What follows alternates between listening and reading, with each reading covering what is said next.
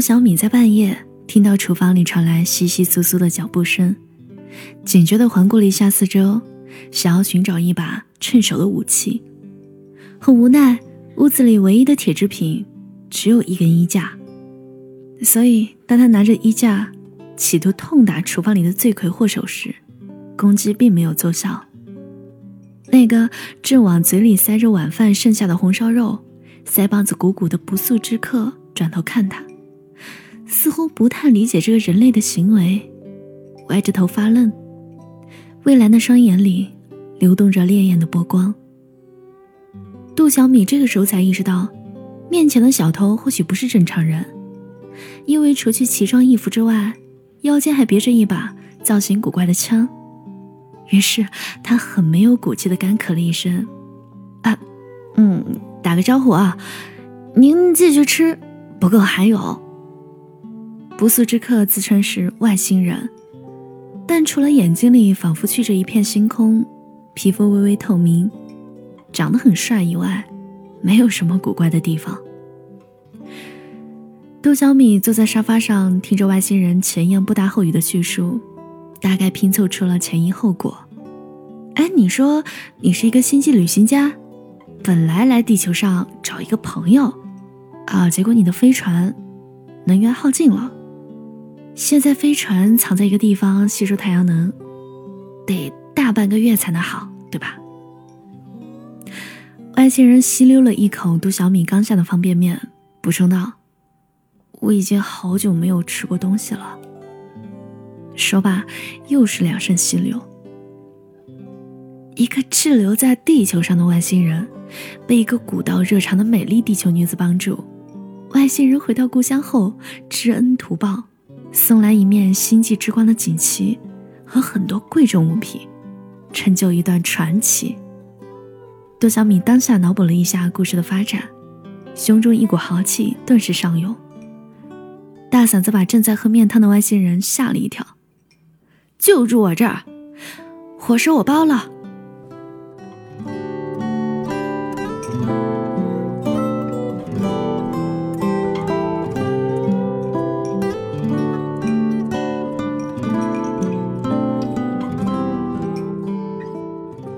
小米今年二十八岁，单身国企小主管，三点一线，生活平淡，爱好是下厨和看科幻小说。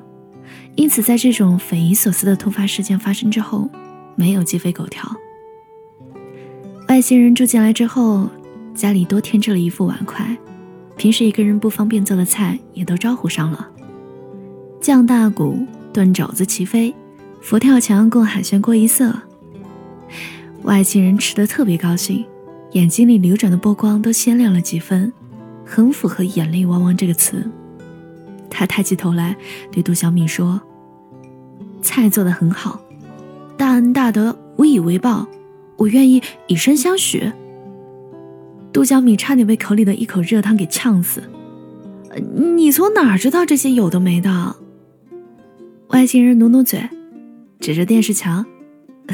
电视里放的，杜小米决定循循善诱，苦口婆心的暗示外星人，表达心意呢，不一定要以身相许啊，你还可以送些东西来纪念，那种对你未必有什么用，但对我有用的东西，每年给我送一点儿。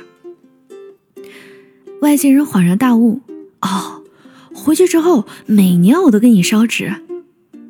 杜小米开始后悔了。外星人吃饱了，就跑到阳台上望天发呆。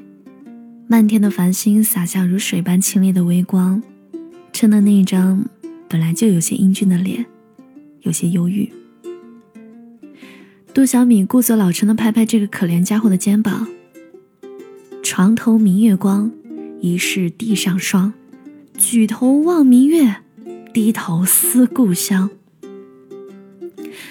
看见他没有什么反应，他便又换了一句：“长大了，故乡在那头，我在这头。”外星人终于扭过头，对着杜小米诚恳地说了一句：“你是不是有什么毛病？”杜小米后来才知道，外星人是一个旅行家，成年之后便一直穿梭于星际间。之前在地球住过一段时间，结识了好几个朋友。这次回来已经隔了几十年。杜小敏问他：“那你的朋友呢？怎么没来找你？”他一九九九年的时候去世了。啊，对不起。杜小敏莫名感受到了一种感伤，诚恳的道了歉。外星人扭过头来看他，熵增让生命体不断的由有序走回无序，最终不可逆的走向老化死亡，恒星爆炸，星轨坍缩，有尽的离别分布在无限的宇宙。杜小米听完说：“可我们本来便是星辰，身体里的每一个细胞。”组成这些细胞的所有元素，都生于一颗恒星的熔炉之中。生老病死呢，只不过是又回到了起点。外星人给杜小米递过一个小铁球，示意他按下去。紧接着，无数星辰的投影出现在了小小的空间内，绕着杜小米旋转。他得意的笑了笑：“这是我在旅行的途中记录下来的，送你这一片小宇宙。”宇宙的梦幻与瑰丽，第一次如此清晰地呈现在杜小米的面前。他感觉自己的屁股被狠狠踹了一脚，一下子跌进了灿烂的星河，紧张的上气不接下气。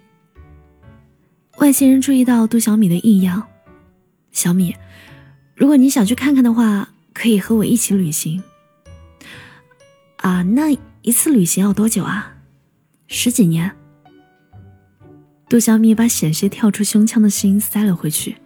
嗨，我最多也就能再活个几十年，还要买房买车、生儿育女、赡养父母，牵挂太多，走不了。外星人若有所思的点点头，眼里的波光也颤了颤。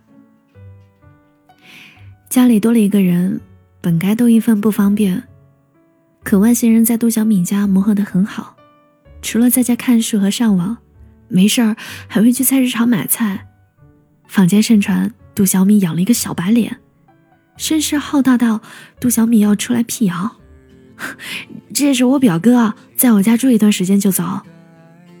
外星人对他的措辞不是很满意。我们并没有血缘关系，严格来说，我应该是你的男朋友。嗯，男男什么？男朋友啊，我们住在一起，一起吃饭，一起看电视，互相帮助。按照你们地球的定义，我应该就是你的男朋友。杜小米摇了摇头，朋友，你不懂爱，或许吧。我们从不开口那个原因，那一句我爱你，像少了勇气。别人都说我和你之间的关系，没有人相信，只有关心。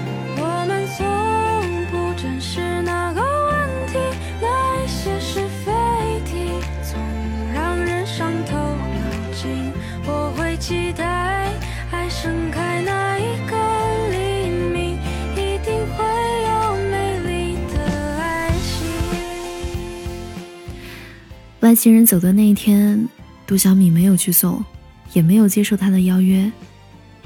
最寂寥的事情，不是一直孤单，而是让一个孤单的人尝到了陪伴的滋味，再把他从那些日常中抽离而出。杜小米握着那扰乱自己心弦的家伙，留下了一个小小锦囊。他说：“下次见面的时候。”就可以打开了。他在阳台上仰望着星空，想象着外星人的飞船会经过哪一个光点。在再次相遇之后，自己是否已经垂垂老矣，成了个没有牙齿的老太太？佝偻着腰上台去领星际之光的锦旗，而旁边的外星人依旧像现在一样年轻。也或许。那个时候自己已经死了，和他之前的朋友一样，化作了回归宇宙的星辰。想来，人类真的是一种很脆弱的生物，困囿于小小的星球之上，又被时间牢牢束缚。宇宙的磅礴浩瀚与琐碎的人生无关，黑夜是与太空唯一的接口。是我不懂。他回到自己卧室，平躺了下来，打开了外星人送的小铁球，房间里是漫天的星河。第二天一早，杜小米就听到有人在敲自己家的门，打开一看，外星人居然又回来了。你怎么回来了？飞船又坏了。外星人摊开手，耸了耸肩，毕竟不是牌子货，发动机彻底报废了。这次呢，大概要换个几十年，这段时间可能还得麻烦你。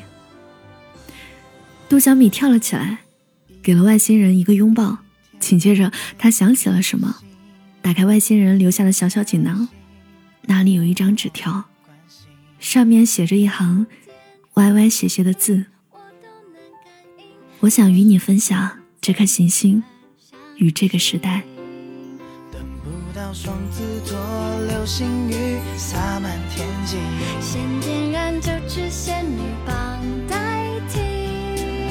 最灿烂不一定要许多钻石黄金，看你眼睛有幸福的倒影，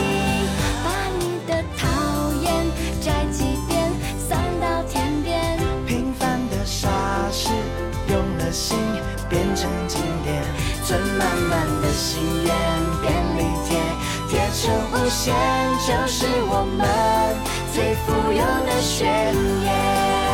把你的喜欢每一天复习两遍，惊喜的语言，我的天，通通应验。你和我的心好久不见，谢谢你听我。你最近过得还好吗？这是一个甜甜的故事。但是甜中还带了一点涩，不知道你听出来没有？今天的故事来自作者杏仁一勺。收听更多节目，你可以搜索微信公众号“七景”，就能找到我。我等你哦。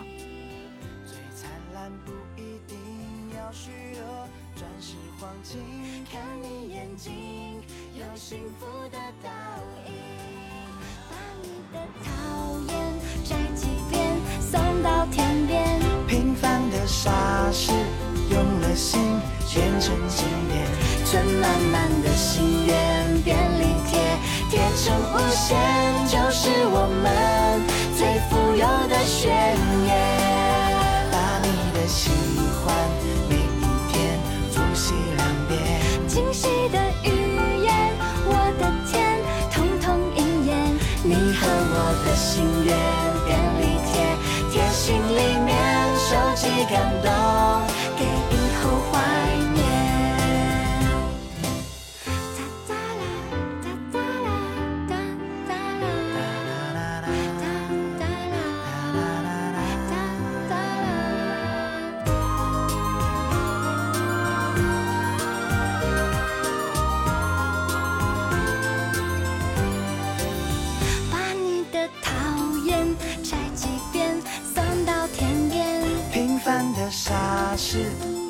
心变成经典，存满满的心愿，便利贴贴成无限，就是我们最富有的宣言。把你的喜欢每一天复习两遍，惊喜的语言都为你提早应验。你和我的心愿，便利贴贴心里面。收集感动，给